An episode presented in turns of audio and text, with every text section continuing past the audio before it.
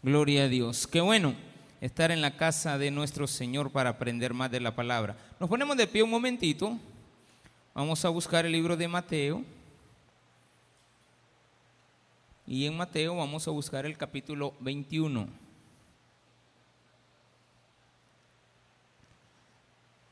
Y también vamos a buscar dentro del capítulo 21 el versículo 12. ¿Lo tiene? Vamos a leer solamente del 12 al 14. Dice así la palabra de Dios. Y entró Jesús en el templo de Dios y echó fuera a todos los que vendían y compraban en el templo.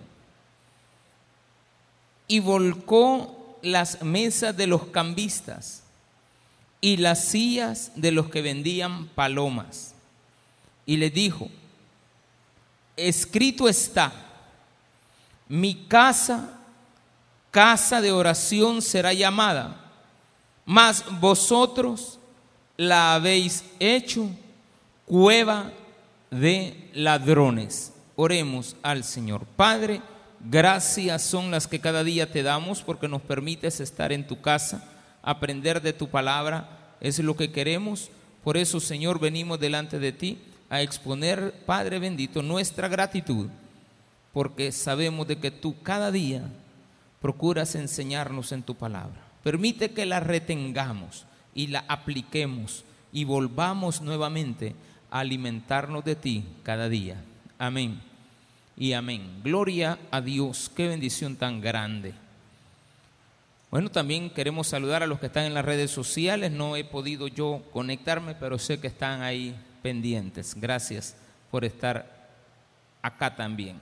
Bueno, esta situación del templo se ha hablado y discutido mucho acerca de la actitud de Jesús, el enojo de Jesús, la ira de Jesús, eh, que llegó y le dio vuelta a todo y que no están así. Hay que leer bien. Al leerlo despacio, vamos a encontrar que esto está relacionado a la situación del templo. ¿Qué era el templo? Es la pregunta que es el templo. Habían dos expresiones para entender qué es el templo. Cuando nosotros en los pueblos llegamos a una iglesia de las tradicionales, tienen la característica de, al menos por fuera, de tener en sus alrededores eh, comercio pero también están atrios, el patio donde toda la gente puede entrar. Y me fijo que después del atrio, me fijo, me he fijado, porque no he sido católico, pero me he fijado y he entrado a templos, que hay una puerta, a veces del frente y otras laterales. Y también me he fijado que alrededor hay como muros y antemuros, que también hay un área para que usted se siente y al final casi siempre hay un lugar más especial. Dentro de ese lugar especial también está otro lugar donde veo que solo entran los eh, sacerdotes o los curas, los padres, como le dicen ellos de una forma cariñosa. En los templos cristianos casi no se puede identificar eso, a menos que sea una iglesia muy grande. Pero no se puede identificar fácilmente lo que es el lugar santo, el lugar santísimo, con los atrios. Entonces vamos a echar mano de algo bien importante que tenemos que reconocer que en, en la época antigua, en la época de Jesús, templo se le llamaba a todo el templo con sus contornos, pero también se le llamaba la misma palabra en español. En español es la misma, templo, templo. Templo también se le llamaba al lugar santísimo, según la traducción que tenemos, ese es el templo, el lugar santísimo. Pero en el idioma griego, pues la diferenciación está una palabra para templo del lugar santísimo y templo todos los alrededores. Resulta que en el lugar santísimo o en el templo, el templo, lo que es la palabra templo, solamente es el lugar santísimo, que solamente una vez al año, en la Semana Santa, para nosotros, la Semana Mayor, solamente una vez al año se entra al lugar santísimo, incluso hasta el sumo sacerdote. Solo entraba una vez al templo. Fíjese la palabra que vamos a ocupar. Entraba al templo, pero en el entendido de que ese era el lugar especial, llamado lugar santísimo, donde estaba el santísimo, también el lugar santo y también el lugar de la propiciación para los de los pecados. Pero también está otra situación, que templo también era el atrio de los gentiles, los alrededores del templo, la pared del templo exterior. ¿Cómo lo podemos identificar más fácilmente? La mayoría de nosotros conoce la iglesia El Calvario de San Salvador, que hasta esta fecha hay ventas alrededor y ahí hay personas que comercializan con la misma fe. Venden escapularios, venden cuestiones naturales, recuerdos, lo cual no es malo. Jesús no está atacando eso. ¿Se puede comercializar? Sí. ¿Era legal? También. ¿Estaban registrados? También. Curiosamente va, el mercado que estaba alrededor se le llamaba el bazar de Anás, porque el dueño de los locales era el sumo sacerdote. ¿De acuerdo? Entonces, el, el, dueño de los localcitos que estaban a todo alrededor del templo era la familia sacerdotal. Y ellos vendían, la gente que llegaba ahí, vendían cosas, pero principalmente acá nos habla de dos cosas. A los cambistas y a los que venden palomas. ¿Qué era esto de los cambistas? Bueno, antes de llegar a esto de los cambistas, el lugar, el otro templo, el general, era el atrio de los gentiles, el atrio de las mujeres, el, la, el, área especial de descanso para los sacerdotes. Y también dentro de eso estaba el propiciatorio, estaba el lavatorio de bronce, estaba el candelabro de siete brazos. Habían varias cosas que son parte del templo, pero no el lugar santísimo. Entonces la Biblia dice que Jesús estaba en el templo y como ahí habían gentiles, quiere decir de que Jesús estaba, para que nos quede claro, no adentro del templo. Estaba afuera del templo, pero también se considera templo. ¿De acuerdo? Pero no es el lugar santísimo, ese no se había, no se tocó. Pero aquí viene algo curioso. La gente llegaban a Jerusalén en esta época a cambiar monedas era un intercambio, pero cambio cómo? Le explico. En el templo la ofrenda solo se aceptaba en moneda local. Si usted tiene un día la oportunidad de ir a Jerusalén, se va a dar cuenta que en el templo no le aceptan dólares, ni de otra moneda. Tiene que cambiarlas primero a la moneda local. Y en los cajeros usted mete dólares y le dan, solo cambia a 3.80 por dólar, por ejemplo. Le dan 3.8 o 3.6, 3.5. Pero esos son ahora cajeros. Antes eran personas. Porque no habían cajeros, va. En la época de Jesús eran personas. Y estas personas tomaban el dinero y se lo cambiaban a la moneda. Y la moneda que se aceptaba en el templo tenía que tener algo bien curioso. Fíjate que los sacerdotes de aquel eran, eran, así bien específicos. No podían ir monedas defectuosas.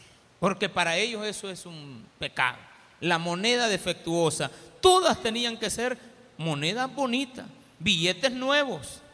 No le vayan a andar poniendo uno de a uno que ya lo anduvimos tocando todos. No, tenía, les gustaban los billetes nuevitos. Les gustaban las monedas finas. Entonces, había un sistema de personas que cambiaban esas monedas. Yo le llevaba cuatro monedas de Acora y ellos me tenían que dar cuatro coras, ¿verdad? ¿Sí o no? Pues no. Me cobraban. Te cambio las mismas cuatro monedas del mismo valor, pero cobraban, lo cual no es malo. Es un comercio. Cualquier persona puede comercializar. Jesús no está atacando tampoco eso, porque era una costumbre. Jesús llegaba al templo y siempre miraba lo mismo y cambiaba también él sus monedas, porque tenía que entrar al templo, Pedro cambiaba las monedas, le daban las monedas. El problema era que se cobraba un porcentaje, pero ese cobro puede llegar a generar un abuso. Hace muchos años, muchísimos años aquí en El Salvador, mi mamá tenía ahí en la calle Modelo una tiendita chiquita. Solo ya le he explicado a usted que mi mamá lo que comercializaba era papel higiénico, porque alrededor había muchos, pero muchísimos prostíbulos, y vendíamos el papel a las muchachas. Vendía también gas licuado, churrito, pan, cositas sencillas. Y a veces llegaba la gente a cambiar un colón por monedas. Y era costumbre en aquella época cobrar dos centavos por cambiar un billete. Mi mamá no lo cobraba. Pero si yo iba a otro lugar, me daban 98 centavos. Y el más sangrón me daba 95. O me decía, te lo cambio, pero me das un 5 centavos. Ya me lo cambiaba y me quitaban 5. Yo como tenía que dar vuelta, yo cuidaba no cambiar las monedas. La que iba cayendo la guardaba para, para no tener que estar pagando por el cambio. Es como que usted llegue ahorita al banco a cambiar 100 dólares y le tienen que dar 100 dólares en moneda. Pero que eso lo cobren, eso ya, ya estaba mal. Y había gente que cobraba el 2% y otros que cobraban el 5%, otros cobraban el 10%. Eso es la palabra cambistas. A eso es lo que se refiere Jesús cuando dice que habían las mesas de los cambistas. Pero están otros. El otro cosa, o sea, vendían resto de cosas usted. Botellitas del río Jordán. Ahora le venden a usted astillas de la cruz de Cristo. Le venden este polvo del Sahara. ¿Y para qué lo quiero? Es aquí me viene todos los años, ¿verdad? Eh, yo hasta se lo recojo si quiere y se lo mando de regreso. Y yo les he dicho a ustedes que yo allá en la oficina tengo una botellita, dice agua de, del río Jordán, Yarnerito, ahí está, del, y exactamente del, del jardín, del bautismo, del bautisterio. Pero esa no la compré ahí, la botellita la compré ahí y el agua se la fui a echar allá donde nace el río Jordán. Y ahí la tapé y fíjate que no se ha contaminado ahí está. Y yo casi no la muevo. Antier, ayer que hice limpieza en la, la moví para ver si no tenía bacterias. Nada, bien pura. Gracias a Dios. Vendían palomas. ¿Y para qué palomas? Toda la gente que entraba al templo tenía que llevar un animal como ofrenda de sacrificio. Pero resulta, específicamente solo las palomas no estamos hablando del otro tipo de animal. Pero tenía que ser sin defecto. ¿Quiénes ponían esas leyes? Estaban en la palabra de Dios, como una forma simbólica del, del cordero sin mancha. Pero como la gente era pobre, no todos tenían la capacidad de comprar un buey. Entonces usted podía dar una paloma, una palomita compraba la paloma y el costo de la paloma normalmente, según los registros que hay en Jerusalén de aquella época, era dos denarios. el salario mínimo de un día de trabajo. En teoría es como que usted fuera hoy al templo y tendría que comprar, o para acá, entrar al templo con una palomita porque estamos celebrando el día de la expiación de los pecados. Era una tradición. Eso llegó hasta Jesús, de Jesús para allá ya no necesita. Pero hay que seguirlo celebrando como recordación. Lo que sí es que usted tenía que entrar al templo con una palomita perfecta. Pero afuera ya sacadas, como las que yo vendía ahí en el estadio, ya sacadas, valían dos denarios. Pero las de adentro valían el cuádruple, el triple. Porque los que estaban adentro, ay no, esa que trae no sirve. Esa no, esta mire, tiene manchita. Entonces los que estaban afuera entre más bonita estaba la palomita y menos manchas tenía, más cara era. Entonces llegaban a pagar unos precios increíbles. Supuestamente la casa de Dios es casa de oración, no casa de bullicio.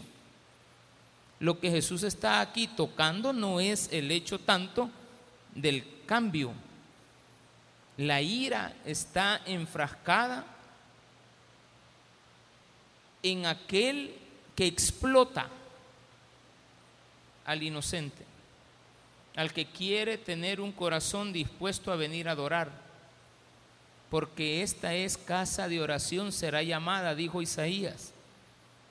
Mi casa será llamada casa de oración. Y dijo Jeremías, pero ustedes la han convertido en casa de ladrones. Jesús retomó esas dos frases y dijo, mi casa es casa de oración, no casa de ladrones. Entonces hizo referencia a dos profetas, grandes profetas del Antiguo Testamento, Isaías y Jeremías. Ahora, ¿cuál es la situación? Jesús también se enciende en ira contra los cambistas, pero también contra los que comercializan la fe. Los que en medio de una fiesta se aprovechan, usuran, hacen demasiado, se aprovechan de los demás cobrándoles precios exorbitantes, pero esos son los mínimos. Porque hay algo que dijo Aristóteles en una ocasión. Nunca debemos de juzgar a la persona, a las instituciones, a las eh, a los gobiernos por los malos, tenemos que juzgarlos por los buenos. ¿Qué implica? ¿Qué es lo que dice eso? Hablemos, por ejemplo, de nuestro país rescatando los buenos valores que tenemos.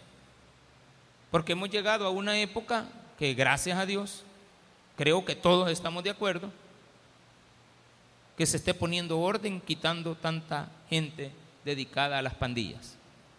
Estamos de acuerdo en que ahora usted es asaltado y puede reportar y usted sabe que lo van a ir a traer. Y también aquel que se agarra pescozones en el centro por andar de bochinchero también. Y decía hoy, hace poquito, el pastor Junior, y se refería a, los borrachos, que todo el borracho que anda en las calles, pero borracho que ande de desorden, que lo metan y le metan el mismo régimen. Va a ver si no van a dejar de tomar. Van a dejar de tomar. Entonces cualquiera diría que Jesús está poniendo orden. Poner orden cuesta. Y hay que tener valentía para poner orden. Si usted no pone orden en su casa, en su trabajo, en su templo, en su casa, en su vida, usted va a tener una vida libertina donde se va a permitir de todo lo tipo de abusos. Jesús entonces dice, no me gusta lo que están haciendo y se ira. E, él mostró su ira, pero no la muestra contra todos. Tiene una ira selectiva contra los cambistas que eran explotadores porque cobraban solo por el cambio de la moneda, era la misma moneda. O sea, ellos tenían un negocio de cambiar, lo cual está correcto. No hay ningún problema con tener una casa de cambio y usted cobrar. No le están atacando eso. Están atacándose el problema de la comercialización, la explotación. Y la otra es que Jesús está airado contra aquel que le ponga tropiezos al que viene a adorar a la casa de Dios. Ese es lo relacionado con las palomas. La gente quiere venir a adorar, compra su palomita, entraban al templo, pero no podían llegar más allá del atrio de los gentiles. Porque ya adentro, ay, cuánto valían una palomita comprada cerca del lugar santo usted. Si la que habíamos comprado allá valía dos pesos, ya aquí adentro, no, no puede ser. Había venta interior, también había venta interior. ¿Era malo de que hubiera comercio? No, no hay malo que sea comercio. Usted va a cualquier lugar, a cualquier plaza alrededor de las iglesias, hay ventas. Pero no, la gente quiere malinterpretar estos, estos versículos o los malinterpretan asociando cualquier tipo de venta. No es cierto. Ahorita estamos en el culto. Hay que respetar este momento. Incluso nosotros tenemos eh, la obligación, bueno, es una orden desde que yo tengo uso de razón, la cafetería de la iglesia, días lunes, miércoles, viernes, seis de la tarde ya las hermanas ya bajan porque a las 6.30 ya no le pueden vender a nadie. Solamente al último que se come y que se venga para acá. Porque ya estamos en el horario. No se permite. Tenemos ahí una librería al final del culto, hermano. Tenemos ahí el chocolate al final del culto. ¿Y para qué sirve el chocolate? Para recoger fondos que sirven para el transporte de la misma iglesia que es para ustedes mismos, pues. Si eso no es otra cosa más que el gasto de combustible o el pago de una buceta que se alquila para llevarle a ustedes los días lunes, miércoles y viernes. Pero el día domingo no porque salimos temprano, pero en las otras noches sí. Yo considero, está bien, hay que pagarlo. Y a veces hay necesidad de incrementar un poco más, entonces se agarra de la iglesia. Pero mientras podamos soportarlo, lo hacemos. ¿Es una comercialización? Sí. ¿Se enojará Jesús por eso? No. ¿Está seguro, pastor? No, no se enoja. ¿Estará irado con el Tader de Apopa y el pastor Julio? No. No, no está irado por eso. Eh, él ha de estar conmigo por otras cosas que no se ven. Por esas está irado. Ah, yo solo espero ese día. Viera cómo lo espero. Más cuando oigo las prédicas antiguas del pastor general. Cuando dicen, no, si que Dios está esperando a que te hagas viejo y que ya tus hijos no te necesiten. Yo ya llegué a esa edad. Donde bueno, siempre yo creo que por eso no me las cobra todavía, porque a pesar de que ellas se fueron, me siguen necesitando. El día que ya no me necesiten, entonces Dios va a empezar a cobrarme. Pero también está de por medio mi esposa. Cuando ya ella tampoco necesite de mí, ahí, ahí, ahí, ahí sí. Bueno, no es que necesita, ambos nos necesitamos. Tenemos que trabajar juntos. El problema de Dios está, en este caso de Jesús, contra aquellos que impiden que usted venga a adorar. Cuidadito con todo aquel que es piedra de tropiezo para que ven, eh, impidiéndole que venga a la casa de Dios. Una de las cosas es venderle más caro la ofrenda. Otra puede ser un chambre. Otra puede ser que usted hable mal de la iglesia que usted mm, sin argumentos hablen mal del pastor, hablen mal de los servidores, hablemos mal de la misma congregación. Si yo hablo mal de la congregación, estoy impidiendo que la congregación venga. Es lo mismo, Dios sí se va a irar conmigo y me va a sacar del templo. Y me va a echar, y me va a quitar, y me va a tirar. Es lo mismo. Entonces Dios aquí está atacando, eh, la palabra de Dios está atacando eso. Leámoslo de nuevo. Y entró Jesús en el templo de Dios. ¿Dónde entró? En el templo. Pero ¿qué lugar del templo? Específicamente en las orillas y en el atrio de los gentiles. No estaba en el atrio de las mujeres, ni tampoco estaba en el atrio de los israelitas. De ninguno de ellos dos. Las mujeres entraban por la puerta que le llamaban la hermosa. Es precioso. Esa era la entrada de las mujeres. Entonces tenían su parte especial para entrar. Entraban por un lateral, los hombres entraban por el otro y ya se reunían y no se juntaban. Pero ahí también comercializaban. Había gente, mujeres israelitas que decían, no, yo, yo a los gentiles no les compro nada. Lo voy a ir a comprar al templo, exclusivos. Habían personas que tenían acceso, habían otras personas que no. ¿Cómo tiene que ser la iglesia de puertas abiertas? ¿Quién puede entrar? Cualquiera. ¿Está limitada la entrada? Solo respete, nada más. Incluso hay gente que ha entrado a la iglesia haciendo desorden. Alguna persona tomada, alguna persona que viene en drogada puede entrar y hace, pero vienen los servidores y le dicen, mire, eh, estése calladito. Un día sí entró uno, ¿se acuerdan que siempre le he dicho? Hay como 12, 13 años. Teníamos como uno o dos años. Aquí entró un señor bien tomado y me empezó a gritar aquí. Yo era nuevo, no hombre, si tenía como un año de estar aquí, ni lo conozco, ni él me conocía. Pero me empezó a ultrajar ahí a medio culto. Sos un pastor ladrón, que no sé qué. A ver cómo sabe, dije. Idólatra, a ver cómo se dio cuenta, no sé. Pero el hombre empezó a gritar vinieron los servidores. Unos ya están dormidos, de los servidores, están echando el sueñito, pero está bien. Cuando venimos a ver, los servidores se avolcaron a él y lo quisieron sacar. Y no me le va dando un pescozón a uno de ellos, pues.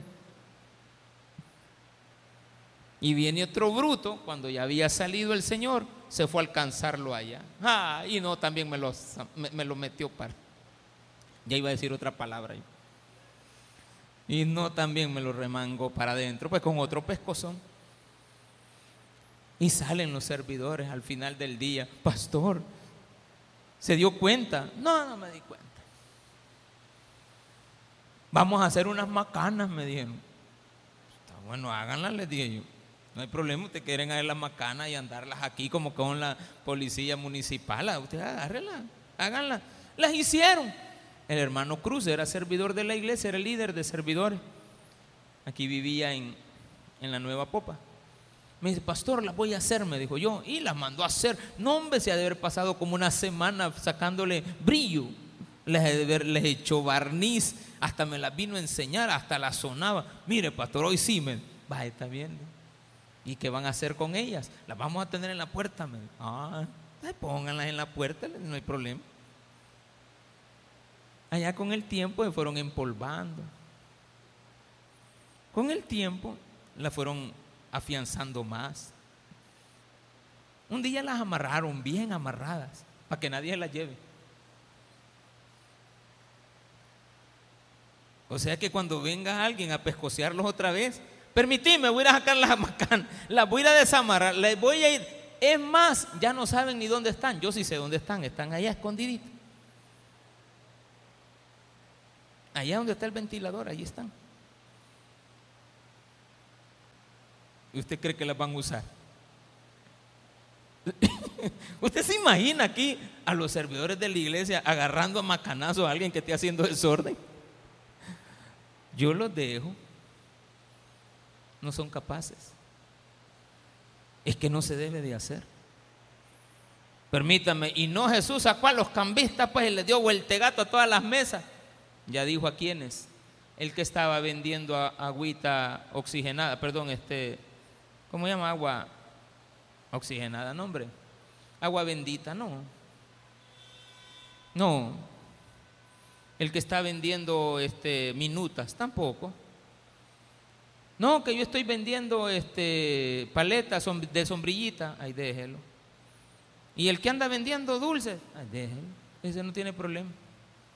El problema es el que explota. El problema es con el que no quiere o no permite que otros vengan. El que impide el acceso.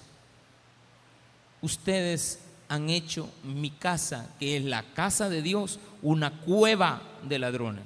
Y lo dijo Jeremías. Si quiere vamos a buscarlo a Jeremías, capítulo 7.11. Jeremías 7.11. Si no, ahí se lo van a poner en la pantallita. Jeremías 7.11. Aquí está. Dice así. Voy a leerles desde el 8. He aquí, vosotros confiáis en palabras de mentira que no aprovechan, hurtando, matando, adulterando, jurando en falso e incenciando a Baal y andando tras dioses extraños que no conocisteis. Vendréis y os pondréis delante de mí en esta casa sobre la cual he invocado mi, nombre y diréis, librados somos para seguir haciendo todas estas abominaciones. Es cueva de ladrones delante de vosotros, ojos de, vuestros ojos esta casa sobre la cual es invocado mi nombre. He aquí que también yo lo veo, dice Jehová. No solamente ustedes lo ven, también yo lo veo. La gente cree que Dios es ciego. Dios mira todo lo que está sucediendo. ¿Con qué corazón usted viene? ¿Con qué corazón usted actúa? ¿Con qué corazón da? Si tiene un interés particular de cobrar extra, extraordinariamente. Si no se conforma con lo que Dios le da, quiere agregarle, tenga mucho cuidado. Hay momentos en los cuales Dios enseña que tenemos que ser este, astutos, como los comerciantes dicen. Tenemos que ser astutos. Hay momentos en los cuales usted tiene buena ganancia, porque incrementaron las ventas, porque el producto que usted vende es el único, porque no hay en otra parte. Usted establece un precio y todos le pagan el precio. El problema es que haya competencia, usted tiene que empezar a bajar, a menos que se ponga de acuerdo con la otra competencia para no variar los precios. Usted dice, voy a ir a comprar, este, qué sé yo, una hamburguesa, todas valen lo mismo, ¿no? Como todas son extranjeras, todas tienen el mismo precio. Y está establecido. Los productos farmacéuticos, el mismo precio. Ellos se ponen de acuerdo primero. El combustible es un ejemplo, el mismo precio en todas las gasolineras. El gobierno controla eso, lo cual es bueno. Ahora, habían en aquella época para evitar los abusos, personas que eran el equivalente a lo que nosotros hoy tenemos como la Defensoría del Consumidor, que estaban encargados de velar para que las personas no abusaran. Lastimosamente, muchos de estos también eran comprados con sus voluntades. Falseaban la información. Jesús observa, tiene tres años de estar viniendo al templo, desde que él tenía 12 años lo están trayendo. Todos los años tenía que ir a Jerusalén. Desde los 12 años él siguió yendo al templo, 13 años, 14 años, 15 años. Llegó a los 30, lo vio a los 31, a los 32, a los 33, si es que llegó a 33 años. Teóricamente estuvo entre 30 y 32 años de edad. Alguna gente dice 33, está bien, no hay ningún problema, eso no nos genera ningún pleito. Lo importante es que Jesús lo vio. Lo importante es que si Jesús lo vio, siendo humano, Dios lo ve. No sea tropiezo de nadie. No se aproveche del pobre. Nunca, jamás se aproveche del inocente. Entonces Jesús está aquí entrando a algo que tal vez usted no se ha dado cuenta. Ha entrado a defenderlo. Por eso es la ira de Dios defendiendo al que no se puede defender, defendiendo a aquel que no se le hace justicia en un sistema corrupto de jueces que esperamos que esté cambiando. Que ya la justicia no sea selectiva. Intervenir para ayudarle al inocente. Lo que pasó en Comasagua yo lo celebro mataron a un una persona sencilla y humilde. Le metieron el ejército con dos mil personas hasta acabarse a todos los que estaban haciendo esa fechoría. Y no pararon ahí, sino que lo fueron buscando hasta llegar a Tamanique, a, a Zacacoyo, a Tepecoyo, a Jayaque, y se pasaron al otro lado a seguir buscando más. Eso está bueno. Nadie, nadie se va a oponer a eso. ¿Hasta dónde puede llegar Jesús con tal de defenderte? A meterse al templo. Eso requiere valentía. Mucha que muchas veces nosotros teniendo la oportunidad de hacerlo no lo hacemos. De sacar de la casa de Dios porque los echó. A los que ponen tropiezos para que otros vengan. Pastor, usted está diciendo, sí, que se tienen que sacar. Pero hay que tener valentía para hacerlo. Y hay que tener autoridad también. Porque la autoridad está basada con quienes andaba Jesús. ¿Quién era Él? ¿A quienes le ayudó? Jesús no echó a los enfermos. Ahí dice claramente. Vamos a regresar a Mateo 21. Y entró Jesús en el templo de Dios y echó fuera a todos los que vendían y compraban en el templo, que eran los comerciantes, compraban y vendían monedas. Los que cambiaban las monedas porque decía el sumo sacerdote que él no quería moneda viejita. Imagínense usted, a mí a veces me dan este, los centavitos, y yo me fijo que hay centavitos que vienen bien chelitos, bien bonitos. Bueno, no dan ganas ni de, ni de cambiarlo. En diciembre nos manda a Estados Unidos un restazal de billetes nuevos. Ya tipo noviembre todos los billetes que andamos son viejos, hermano. Estados Unidos va a hacer más dinero allá en sus máquinas y nos va a mandar billetes. Billetes que tenemos que comprar. Porque los dueños de la moneda son ellos. Usted por andar dólares paga dólares. Porque Estados Unidos no le va a vender su moneda de gratis, no, al momento. Tiene un precio. Cobran el 2%. O sea que usted, de entradita, usted le pide a Estados Unidos 100 millones de dólares, solo nos van a mandar 98. Y nos mandan billetes nuevitos. Ah, pues eso les gustan. Ah. Mira, hay, gente que, los nuevitos. Yo cuando me llegan nuevitos, que yo, yo tampoco, yo tampoco, yo no los quiero doblar. Ay, digo yo, ay, pero al ratito, cuando ya me da hambre y veo las dos pupusas, ay, que se vaya. Pero en esa época me dan día cinco, nuevitos. Y ahí andamos, hasta huelen, hasta se nos pegan, ¿o no? ¿Sí o no? No me lo va a creer, a eso se refiere aquí, que compraban y vendían monedas cambiaban por intercambio comercial de país a país, pero también cambiaban literalmente las monedas ya de mucho uso por las mejores. Y Jesús dice, ustedes están explotando a la gente, porque la gente viene con poco dinero. Y habían también, hay que aclararlo, estos eran los pocos, la mayoría eran honestos. Usted llega a un comerciante, no, no hay problema, llévese. No, no hay problema, cambie. ¿Y cuánto le debo? No, no, Mire, pero véndame una gaseosita, sí, no hay problema. Aquí está, heladita la quiere. Hay que aumentarle el costo de la energía. Hay que aumentarle el costo del local. Hay que aumentarle, si está bien. Al final usted va a tener una ganancia. Jesús no está molesto con eso. Es más, si la Biblia nos enseña a ser comerciantes. Casi la Biblia nos ve a nosotros, a todos nosotros, nos ve como comerciantes. Y dice que le demos, no le robemos, no le robemos. Asume la Biblia que nosotros estamos dando trabajo. No le robes el salario del día al jornal. No dice, mira, tú, mi hijo, cuando el patrono no te pague, cuando el patrono no te dé. No, no, no, no te está viendo como el jornalero. Sabe que tú también eres un hijo de él.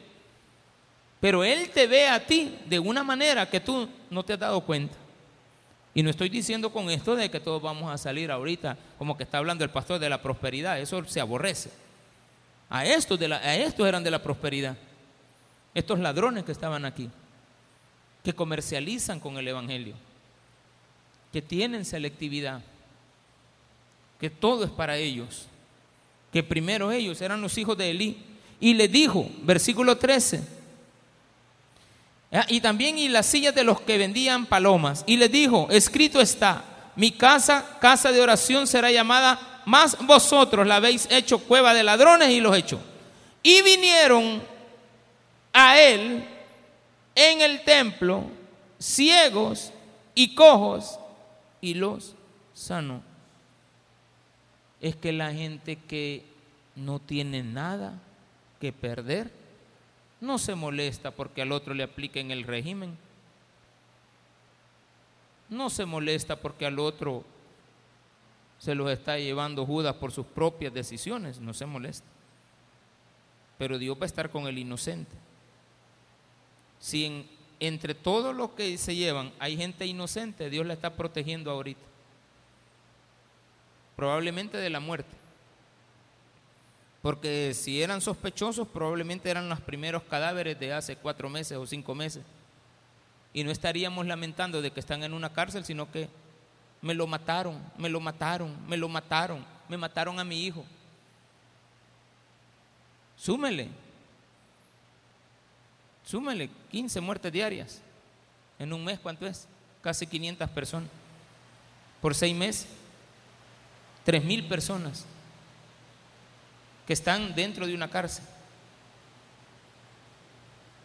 Dios les está dando una oportunidad. Porque si ya hubieran muerto no tuvieran oportunidad. Pero vivos todavía tienen oportunidad. Y si son inocentes, cuando salgan van a salirle a dar gracias a Dios. Unos pueden salir molestos con Dios. Pero la mayoría de los que son inocentes están agradecidos con Dios. Aunque están sufriendo. Cuando vengan y salgan no se les puede impedir el acceso. Pero ¿qué tal si se los impedimos? ¿Qué tal si los vemos de menos? No.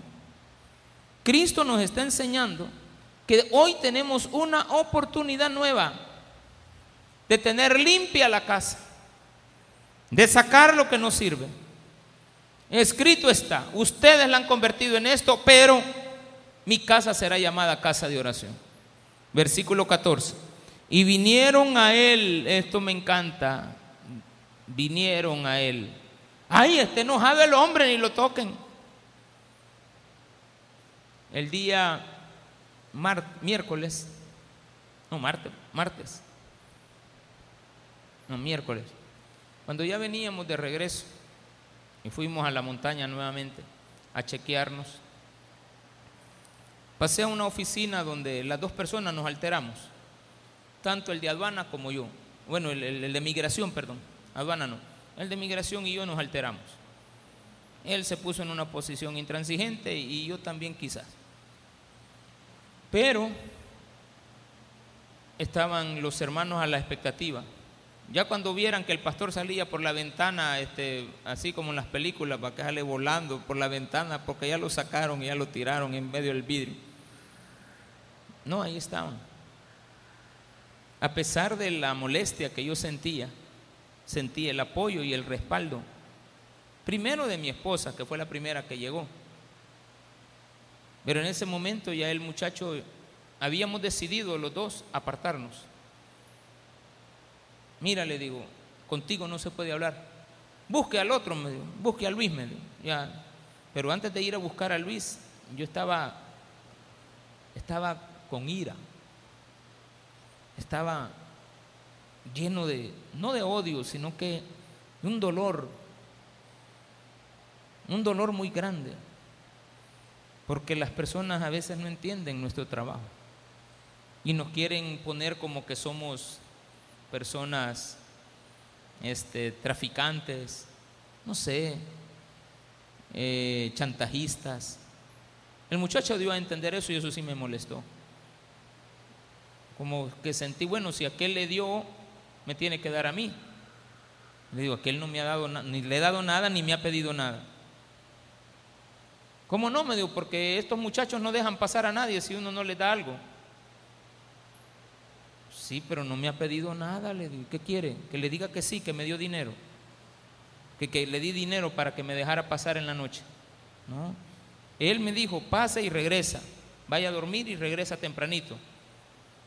Ah, está bien, voy a hacer eso, voy a dormir y voy a regresar. Pero estaba lleno de ira. Pero en esa ira, en esa molestia, hay gente que se te acerca. Al que Jesús echa, queda solo. ¿Oyó eso? Si Jesús te echa del templo, quedas solo. Porque es del templo de Dios que Él te sacó.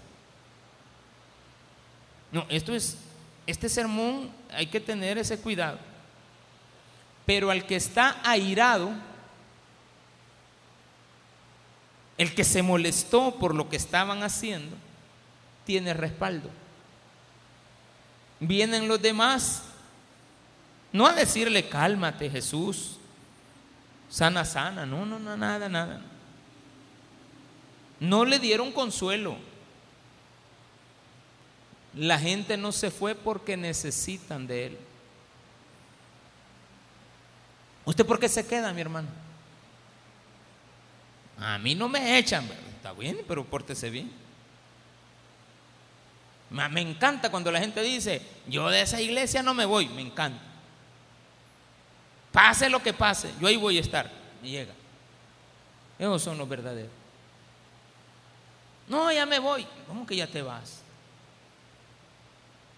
No, no es correcto. Nadie lo está echando. Es más fácil que echen a los pastores que lo echen a usted. Porque usted es el de la comunidad. Nosotros los pastores somos, nunca es bueno predicar en la propia tierra. A mí me hubiera encantado poner una iglesia en la calle Modelo. Y un día conocí al pastor de ahí, hace como unos cuatro años, y me le acerqué porque él predicó antes de la pandemia. Le lo invitaron, no predicó, sino que lo entrevistaron. Antes entrevistaban el día jueves. Y le digo, quiero hablar contigo. Le ¿qué pasa? Exactamente la casa donde estás alquilando es una casa que era de una persona que yo conocía y había esto, mira, yo soy de la zona. Ah, de veras, pastor, me dice, bueno, mira. Al ratito le digo, este, nos vamos a seguir comunicando. Perdimos comunicación, no, no, no, no sé qué más ha pasado. O sea, no sé si los números quedaron bien, pero yo no encontré el número correcto, le llamé, pero no, no me contestó. Pero puedo ir, pero no ser de ahí. La gente abusa cuando te conocen. Tu familia no te ve como predicador. Yo tengo hermanas y con todo orgullo me da gracias que tenga hermanas, unas cristianas, otras no, pero no me ven como pastor, me ven como el hermano. Cuando ya han venido a los pies de Cristo y ellas entran en esto del cristianismo, me empiezan hasta ahí ver como pastor. Entonces uno tiene que tener mucho cuidado, porque Jesús sabía que en su tierra no era bienvenido. No era el lugar que él esperaba. Entonces la Biblia me va enseñando eso, que a Jesús se le acercó la gente. Lo seguían quienes? Los cojos, los enfermos, los necesitados, los que quieren palabra, los que quieren estar en el templo. Pero en el templo no tienen acceso, pero lo tienen a Él y Él es el templo. Este templo lo van a destruir, pero en tres días se vuelve a edificar. Él es el templo. Usted también es el templo, pero usted no es el templo mayor. Así como está el lugar santísimo, también está el lugar de los, el atrio de los gentiles, que es donde Jesús se presenta a ver esta situación. En la orilla de la iglesia puedes estar. Estás esperando a entrar y adentro hay una cueva de ladrones, hay que sacar a los ladrones, ¿o no? ¿O no? ¿O queremos pastores ladrones? Molesta tener pastores ladrones. Bueno, desde, el punto de vista que lo vemos, el que está dentro con un pastor ladrón puede hacer que le guste tenerlo de ladrón, porque lo tiene chantajeado. Porque si un pastor es ladrón, puede ser sobornado con cualquier cosa. Pero si no lo es, si trata la manera de caminar correctamente, le puede doler, porque Jesús le dolió. Si no, no se hubiera molestado. Él no tenía nada, él empezó a ver. Sacó a la gente, pero lo deja a usted. ¿Oyó? Sacó a los malos, pero los dejó a ustedes. Y ustedes tienen que seguir permanentes, firmes, escuchando, esperando, ser sanados, ser tocados, que Dios les hable, que Dios les, les incentive, de les muestre su valentía, su coraje, porque de eso habla este versículo. Y después salen los fariseos que le preguntan que no oyen los gritos de esos. Eran los niños que le decían a Jesús ya en el templo. No el Osana de la semana pasada. Osana al hijo de David. No, en el templo de los gentiles aparecen niños diciéndole, Osana. Los niños sí habían identificado bien quién era Jesús. Y ellos no se dejaban llevar por los cambistas.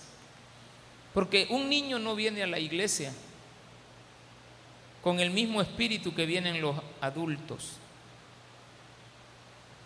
Jamás los niños que están allá adentro, jamás están con el mismo espíritu de lo de nosotros. Aquí podemos tener diversidad de sentimientos, pero yo me fijo cuando los niños salen. A veces vienen niños por primera vez y salen diciendo, me gustó, dice, me trataron bien. Por ejemplo, le damos chocolate al que viene por primera vez. ¿Cómo se sentirá la gente que le demos un chocolatillo? Que le digamos póngase de pie. ¿Qué dice? Me toman en cuenta. Hay uno les da pena y no se ponen de pie porque les da pena. Pero dicen, bueno, al menos están preguntando. No se ponen de pie, pero cuando digo, les vamos a regalar chocolate, yo, yo, yo, dice, levanta la mano.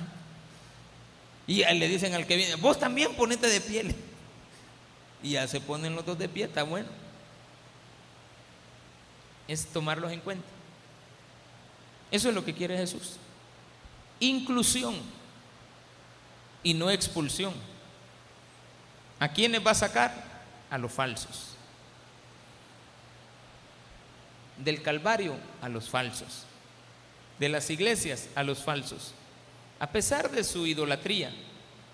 Pero Dios sabe que hay mucha gente que llega a esos templos con el deseo de buscarlo a Él. Aunque se vayan a arrodillar a una imagen, Dios sabe que ellos necesitan de ser sanados de ese cáncer. Y por su gran misericordia los sana. Dios nunca va a echar a los que necesitan vinieron a él en el templo, ciegos y cojos, y los sanó. Usted y yo tenemos que esperar esto, ser sanados por Cristo. Démele un fuerte aplauso a nuestro Señor.